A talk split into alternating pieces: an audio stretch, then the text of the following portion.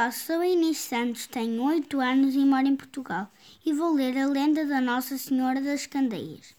Diz a lenda que há muitos anos, na data de 1764, o Sr. Lourenço Teixeira Pinto Laceda, da alta sociedade, foi mordido por um cão raivoso enquanto andava a passear pelas suas quintas. Ao princípio não deu muita importância, mas depois, com o tempo, começou a ficar muito doente, não sabendo qual a razão de tanta febre. Este fidalgo, dias depois, ao passar pelo rio Corgo, viu na água a figura de um cão e este era sinal certo de raiva. Muito aflito e como já nenhum médico lhe dava muito tempo de vida, virou-se para a senhora, Nossa Senhora das Candeias, e pediu-lhe que se lhe concedesse o milagre de o salvar daquela enfermidade. Ele faria uma festa em honra até à sua quinta geração, onde daria um pão bento e uma vela a cada família.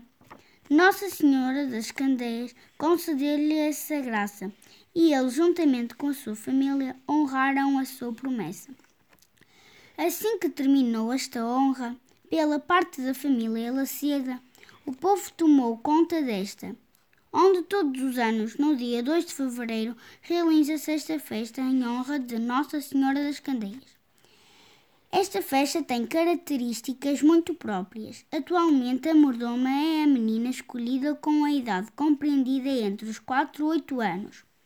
E durante o ano, a sua família sai pela aldeia a pedir ajuda, a pedir ajuda a cada casa para que contribuam com o que quiserem, seja em azeite ou dinheiro, que depois de vendido reverte para a festa.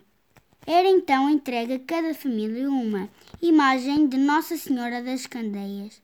Na véspera do dia 2, pelas 12 horas, há a benção dos cestos de pão que têm como formas pássaros e pinhas, os quais depois da missa rezada e os pães benzidos são durante toda a tarde entregues às famílias de cada casa. No próprio dia da festa vem uma banda de música a qual percorre o povo a tocar e de seguida vai buscar a mordoma e acompanha a igreja de Nossa Senhora das Candeias. Durante a Eucaristia é feita a procissão das velas. Estas são vendidas para depois serem entregues em cada casa. No final da Eucaristia é nomeada a mordoma para a festa do ano seguinte. O pão entregue, quando comido, deve-se rezar uma Ave Maria à Virgem das Candeias, para que esta nos ilumine e nos guie durante um ano. A vela é utilizada, entre outras coisas, quando existem fortes trovoadas pelas pessoas desta aldeia, que as acendem ao pé de uma janela e das suas casas para espantar as trevoadas.